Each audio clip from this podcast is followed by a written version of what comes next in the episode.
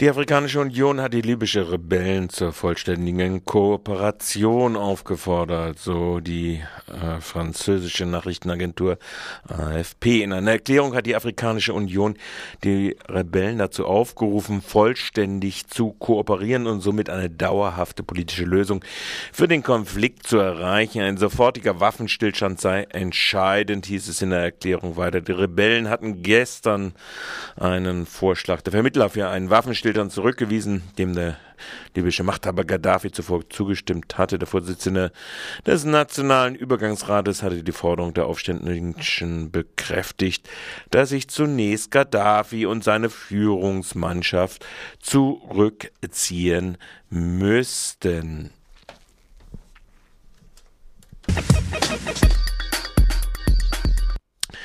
Tschernobyl-Entschädigung in BRD 240 Millionen Euro. Ähm, nach einer Antwort der Bundesregierung, die die Grünen in einem Antrag zu den Tschernobyl-Folgen berichten, hat die Bundesrepublik allein für die Entschädigung von nicht vermarktungsfähigen, weil radioaktiv verstrahlten Lebensmitteln in den letzten 25 Jahren 240 Millionen Euro aufgewendet. Noch immer wird ein Jäger jährlich ca. 400.000 Euro ausgezahlt, allein für verstrahltes Wild, so der Deutschlandfunk. Fukushima inzwischen so schlimm wie Tschernobyl. Das hat die japanische Atomaufsichtsbehörde festgelegt, nachdem ursprünglich die Stufe 4 dann 5 angegeben worden war. Die Anhebung der Schwere des Atomunfalls in Fukushima auf die Gefahrenstufe 7 bedeutet, dass es Auswirkungen auf Gesundheit und Umwelt in einem weiten Umfeld gibt. Das radioaktive Leck im Atomkraftwerk Fukushima könnte die in Tschernobyl freigesetzte Menge Radioaktivität noch übertreffen. Die in Fukushima freigesetzten radioaktiven Materialien würden bislang 10 Prozent der von Tschernobyl betragen, sagt die Regierung. Die Atombehörde schließt aber 20 Prozent bisher nicht aus. Die Regierung hat angekündigt, die Messung von Radioaktivität auszuweiten endlich Bewegung. Straßburg hat die Schließung des französischen AKWs in Fessenhain am Rhein verlangt, so eine Pressesprecherin gegenüber der Nachrichtenagentur DAPD. Die beiden Reaktoren in Fessenheim hätten zahlreiche Störfälle erlebt, erklärt der Stadtrat zur Begründung in Straßburg. Ihr Sicherheitsstandards seien überholt, denn sie seien im gleichen Jahr fertiggestellt worden wie die Unglücksreaktoren im japanischen Fukushima. Fukushima. Die Laufzeit von Fessenheim dürfe nicht um zehn Jahre verlängert werden.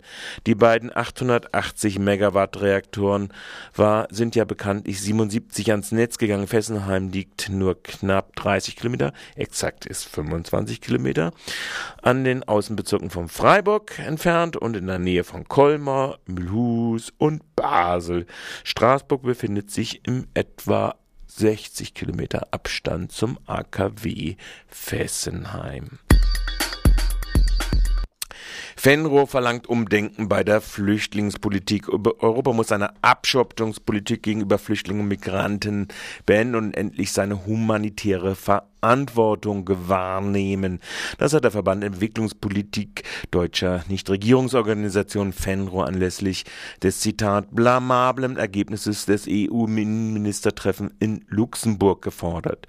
Deutschland hatte sich bereit erklärt, 100 Bootsflüchtlinge aus Malta aufzunehmen. Zitat, die zugesagte Aufnahme von 100 Flüchtlingen ist Augenwischerei und kein politisches Signal. Es müssten deutlich mehr Flüchtlinge aus Nordafrika Asyl gewährt werden. Wenig hilfreich sei der Versuch, dass es sich überwiegend um Wirtschaftsflüchtlinge und arbeitssuchende Migranten handle und nicht um Asylsuchende. Das Luxemburger EU-Innenministertreffen am Montag habe bei allen Mitgliedstaaten für Ernüchterung gesorgt, so Wenro. Die EU-Staaten weigerten sich, Italien Hilfe bei der Versorgung tausender Flüchtlinge aus Nordafrika zu leisten. Es konnte keine Einigung zwischen den EU-Innenministern erzielt werden, insbesondere was die von Italien geforderte solidarische Verteilung der Flüchtlinge betrifft. Die EU-Staaten wollen stattdessen mit Tunesien Verhandlungen über eine Rückführung von Flüchtlingen führen. Zudem soll der Einsatz der EU-Grenzschutzagentur Frontex direkt vor der tunesischen Küste verstärkt werden. Damit soll eine Überfahrt von Flüchtlingen nach Europa verhindert werden. In Syrien sind bei Protesten für Reformen bis zu 200 Menschen getötet worden. So Reuters, hunderte Demonstrierende seien verletzt und ebenso viele festgenommen worden. Die Zahlen haben die Menschenrechtsorganisation Damascus Declaration Group veröffentlicht. Die Organisation habe erklärt, das Regime in Syrien schicke seine Truppen los, um Städte zu belagern und Zivilisten zu terrorisieren. Und dies, obwohl die Demonstranten in Syrien friedlich gegen die Regierung protestieren würden. Die Organisation rief die Arabische Liga auf, gegen die Re syrische Regierung politische, diplomatische und wirtschaftliche Sanktionen zu verhängen.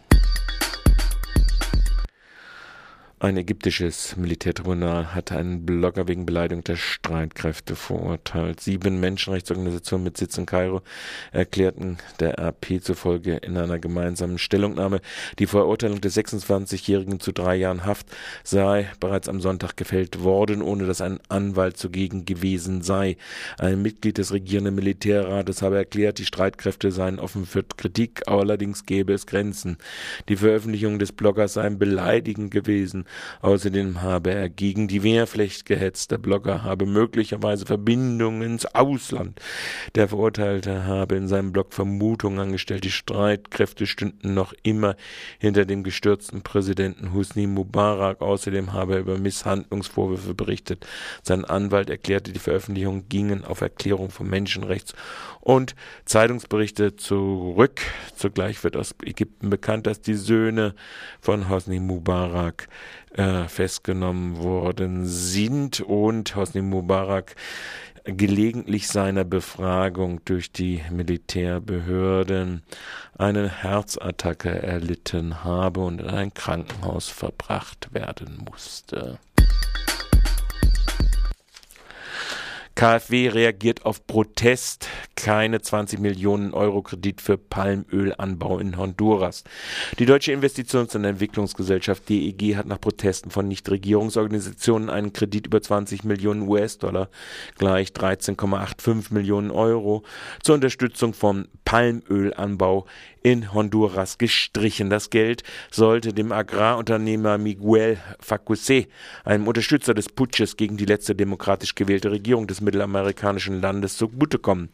Der honduranische Agrarunternehmer Facuse wird für die Eskalation des Landkonfliktes in der Region Bayo Aruan verantwortlich gemacht. Laut einem Bericht, welcher kürzlich von Menschenrechtsorganisationen an die Interamerikanische Menschenrechtskommission übergeben wurde, werden Facuses privatem Sicherheitsdienst 25 Morde an Kleinbauern und Aktivisten angelastet. Die KfW-Bankengruppe erklärte, vor dem Hintergrund der Entwicklung äh, des Landkonfliktes hat sich die DEG entschieden, das Vertragsverhältnis nicht fortzusetzen und das Darlehen damit nicht auszuzahlen.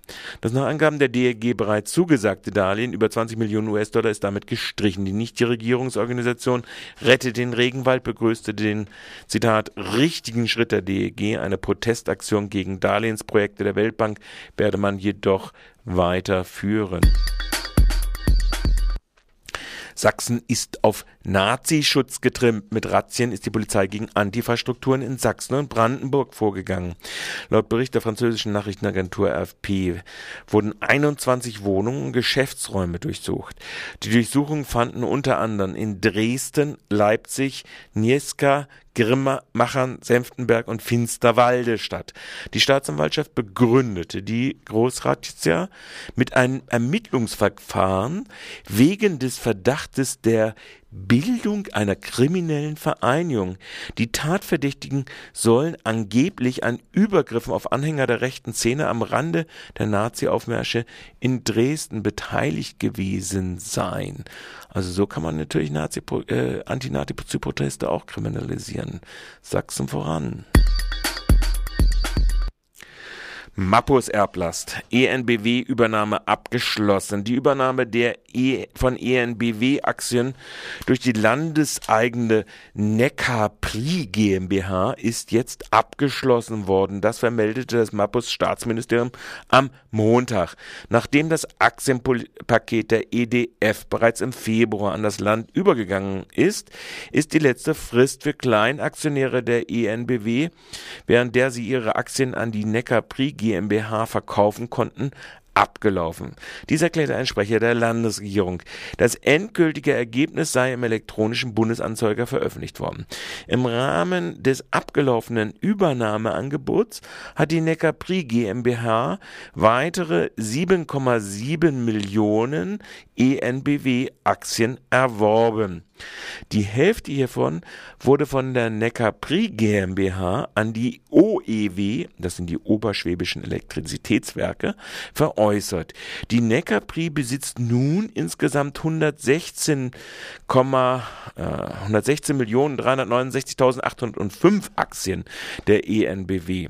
Dies entspricht einem Anteil von 46 Prozent am Grundkapital und der Stimmrechte der ENBW, sagte der Sprecher. Damit herrschten zwischen Land und den oberschwäbischen Elektrizitätswerken paritätische Mehrheitsverhältnisse. Die Finanzierung der von Kleinaktionären übernommenen Aktien erfolgt durch eine weitere Anlage, die die L-Bank für die Neckarpri GmbH begeben hat. Die ENBW besorgt dem Land Baden-Württemberg einen Atomstromanteil von über 50 Prozent. Stadt Freiburg verscherbelt über 25 Millionen Grundbesitz, um Haushaltslöcher zu verstopfen.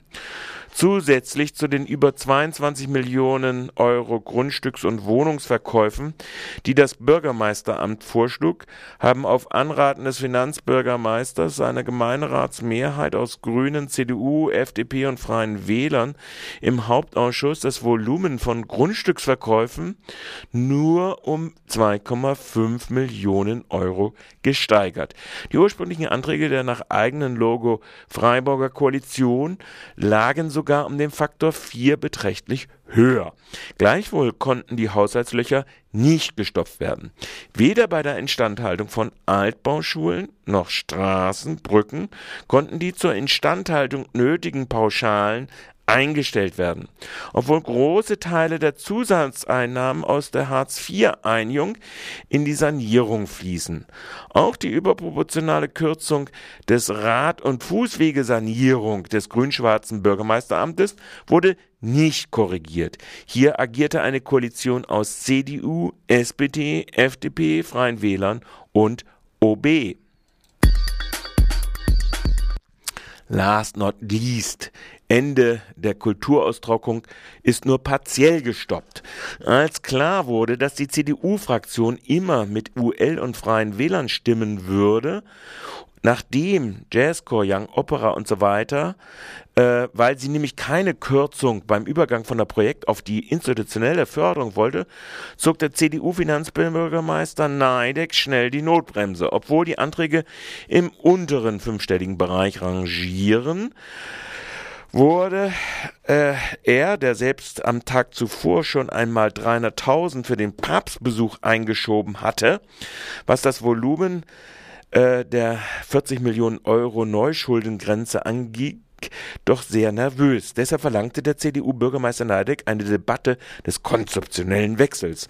Da die CDU wie die SPD eine Belastung der boomenden Gewerbetreibenden via Gewerbesteuer und ihre Beteiligung an den wachsenden Aufgaben der Stadt Freiburg verweigert, war die Notbremse des CDU-Bürgermeisters erforderlich. Der Hauptausschuss vertagte sich deshalb äh, auf heute, um weitere Beratungen durchzuführen.